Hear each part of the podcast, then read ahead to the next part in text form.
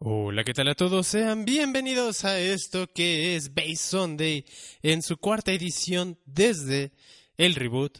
Y hoy será una edición especial. Esta vez no tenemos invitado, pero hablaremos de cosas muy importantes como seguramente verán en el título. La primera de ellas es que el torneo que habíamos anunciado para este 16 de septiembre ha sido cancelado. Las razones es que consideramos que como el 15 de septiembre es fiesta nacional, muchos se van a desvelar eh, toda esa noche y dudo que vayan al parque a llevar a sus hijos principalmente a un torneo de Beyblade, ¿ok? Entonces eh, decimos que no era muy buena fecha para ello.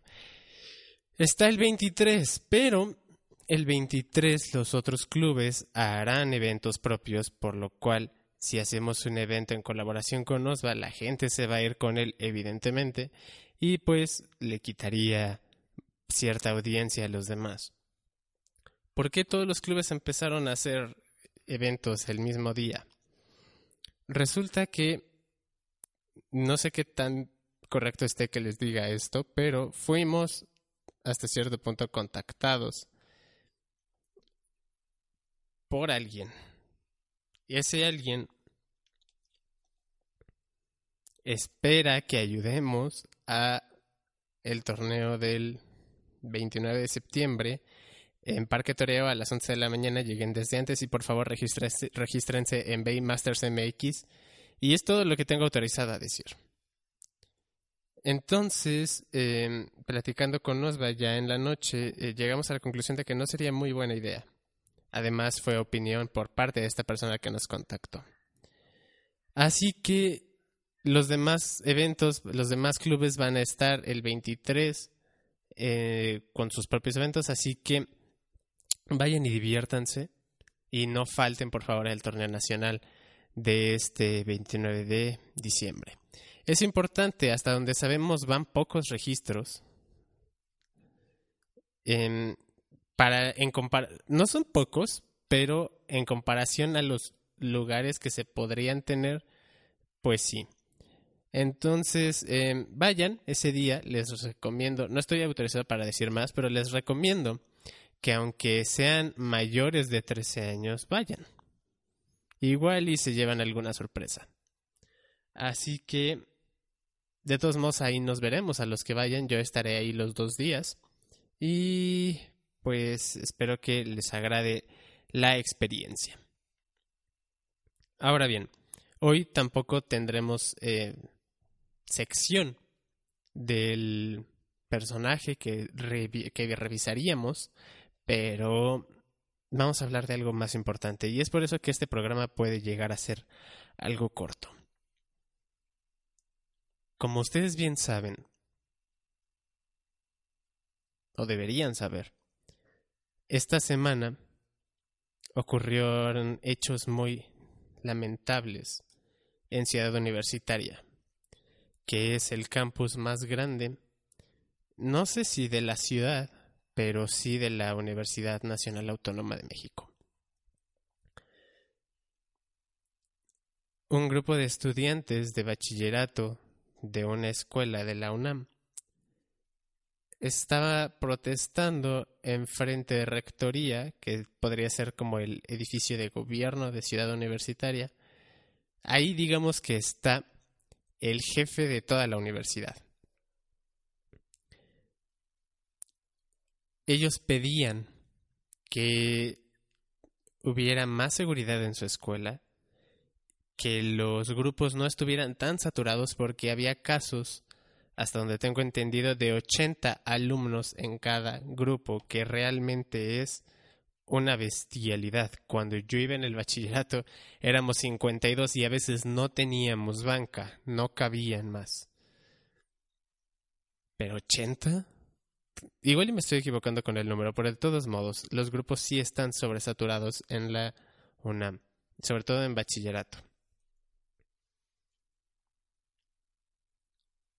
Se estaban manifestando pacíficamente y fueron cobardemente agredidos por un grupo de choque. Un grupo de choque es cierto número de personas armadas, no necesariamente con armas de fuego, sino pueden ser eh, objetos contundentes o armas punzocortantes y bombas Molotov. Para, bueno, cócteles, por así decirlo. No eran bombas Molotov como tal, simplemente eran botellas con fuego. Pero agredieron a los manifestantes que estaban ahí con su derecho a la libre manifestación y no pedían nada fuera de lugar. Creo que exigir seguridad y mejores condiciones, tanto para los maestros como para los alumnos, para que puedan ejercer pues su desarrollo académico, no es mucho pedir. Sería algo básico que deberían tener. Pero bueno.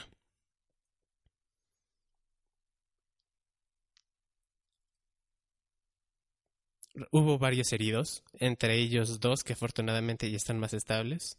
Un chico que fue añadido, ah, perdón, que fue herido en el glúteo. Y otro que estuvo cerca de perder su riñón por ser agredido por un arma punzocortante. Afortunadamente ya está estable, pero las imágenes son brutales. Si ustedes son de otros lados, pueden buscar en las noticias de Google o donde sea, está por todas partes. El ataque a Ciudad Universitaria esta semana. Quedé muy impactado, no sabía no, no me esperaba que después de lo ocurrido el siglo pasado, hace ya 50 años, de la matanza del 68 en que el Estado arremetió contra los estudiantes, podría volver a pasar. Aquí no se sabe a ciencia cierta si fue el Estado, pero evidentemente estos grupos de choque no son acéfalos. Hoy sabemos, gracias a las investigaciones, de el rector, bueno, de en sí la misma universidad, que fueron tres grupos porriles, que eh, decir porriles es una estupidez, es un grupo de choque, digamos las cosas como son.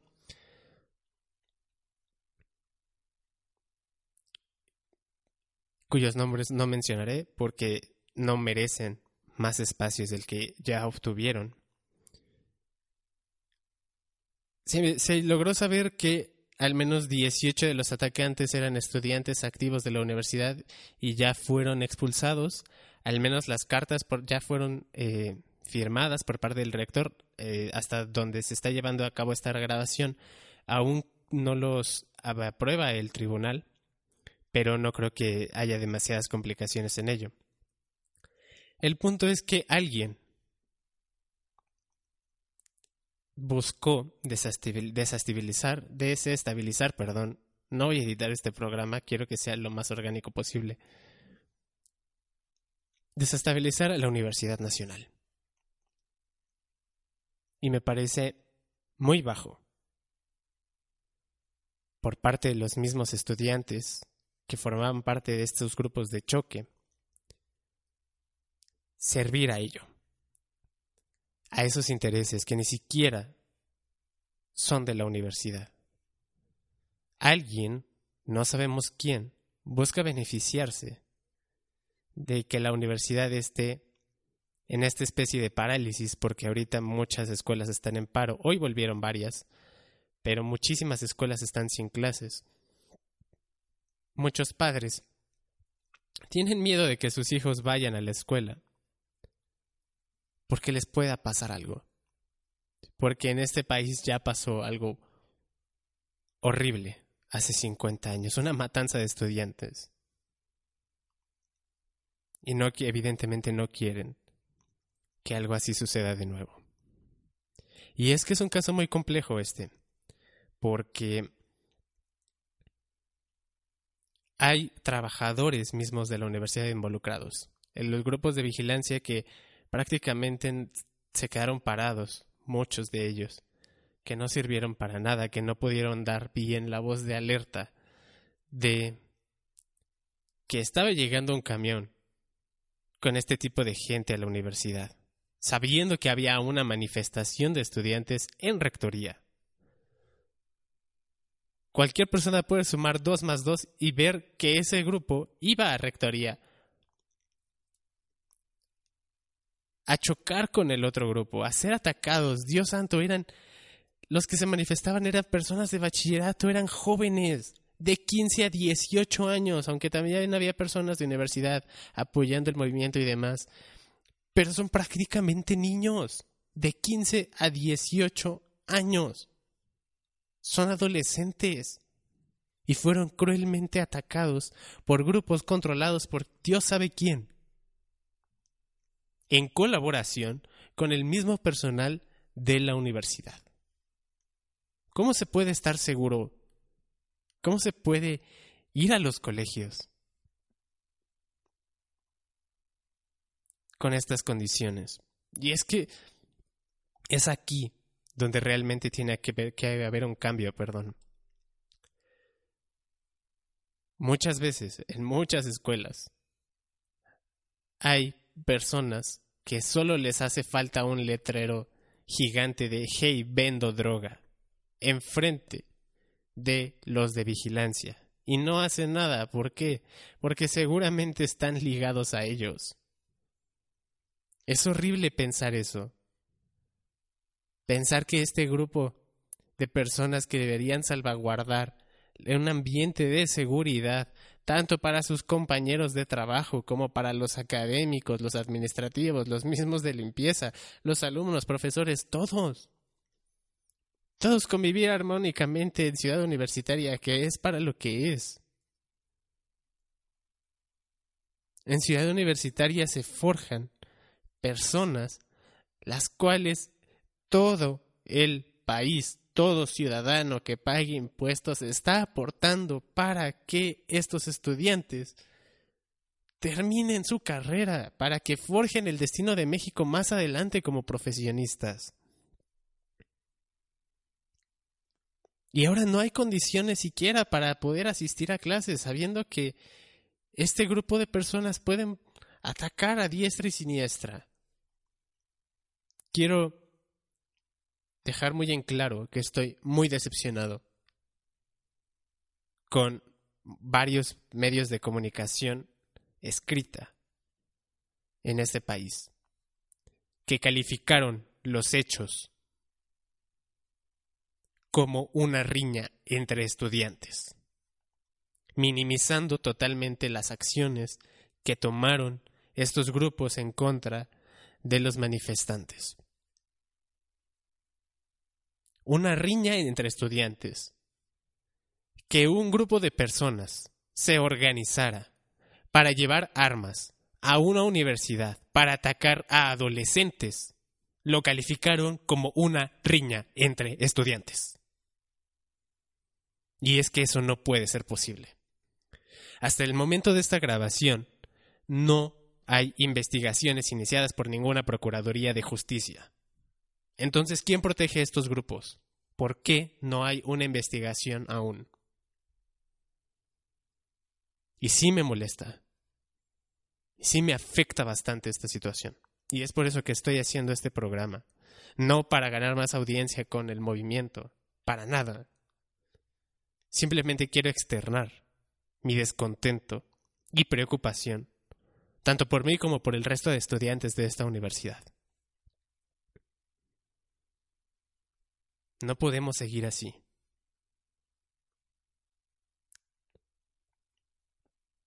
Pero de lo malo también salen cosas buenas. Al día de hoy creo que nunca había visto a esta universidad tan unida.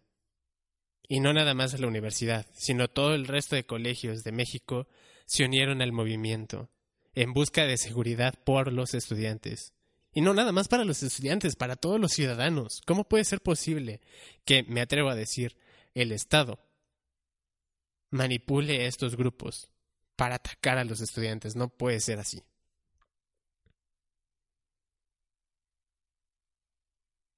Nunca debió ser, ni hoy ni hace cincuenta años. Todas las facultades y muchísimos colegios en todo el país se unieron, hicieron un paro y están haciendo en estos momentos asambleas para saber cuál será la dirección de los movimientos de la universidad. Porque requiere un cambio, no se puede quedar así y no se va a quedar así. Inmediatamente, los estudiantes se alieron para buscar entre sus amigos en las redes sociales, entre todas las personas que tenían agregadas a estos agresores, estos quienes mostraban sus rostros en las imágenes. Y gracias a esto es que ahorita hay varios expulsados y se está trabajando para averiguar quiénes eran los trabajadores involucrados. No había visto una iniciativa así jamás. Es una pena que haya tenido que surgir a raíz de este problema, pero ya comenzó. Los estudiantes están unidos, como hace mucho tiempo no se mostraban. Pero así es esta sociedad. Cuando algo pasa, estamos ahí para ayudarnos, para mostrar esa solidaridad que nos caracteriza y que hemos mostrado como pueblo al mundo. Quiero agradecer a todos los compañeros que se encuentran en las asambleas buscando un mejor ambiente, un mejor entorno para el resto de los compañeros. También quiero agradecer a aquellos que se unieron para formar verificado UNAM. Porque no nada más nos atacan físicamente, también buscan crear terror psicológico, si lo quieren ver así, entre los ciudadanos, diciendo que van a ir del ejército a atacar y no sé qué y todo eso. La desinformación es un enorme arma en contra de los movimientos sociales. La desinformación es un cáncer.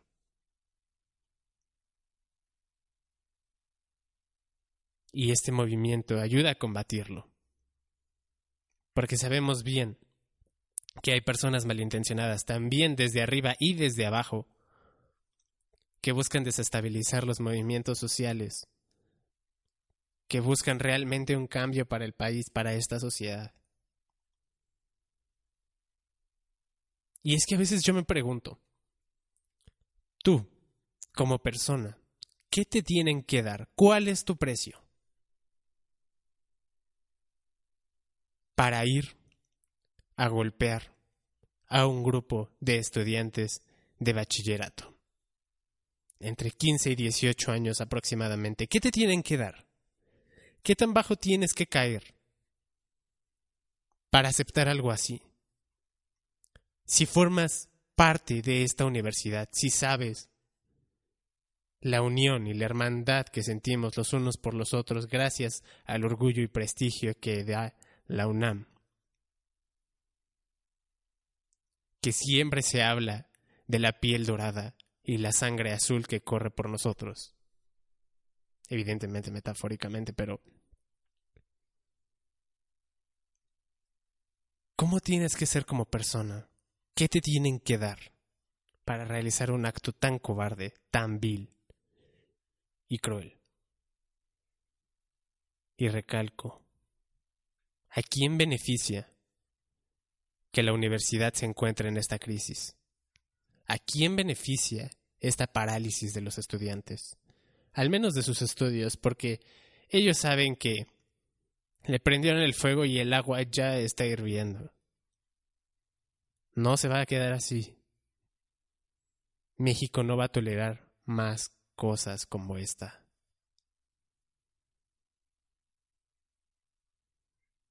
Lamento que este programa sea así el tener que hablarles de esto.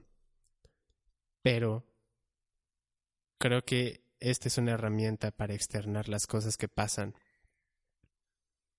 y me gusta utilizarla para ello. Base Sunday no es un programa exclusivo para el Beyblade, es para hablar de las cosas que pasan y exteriorizarlas, no sé, llegar más allá. Y como les digo, no busco más audiencia ni nada hablando de esto. Al contrario, creo que ni siquiera debería. Creo que ni siquiera beneficia al canal hacerlo. Pero no importa. porque todas las opiniones merecen ser externadas. En fin, recuerden este 29 de septiembre ir al torneo nacional deben registrarse en Baymasters MX los chicos de 8 a 13 años. El premio es un viaje a Francia, el segundo lugar es un iPhone y el tercero me parece que es un iPad.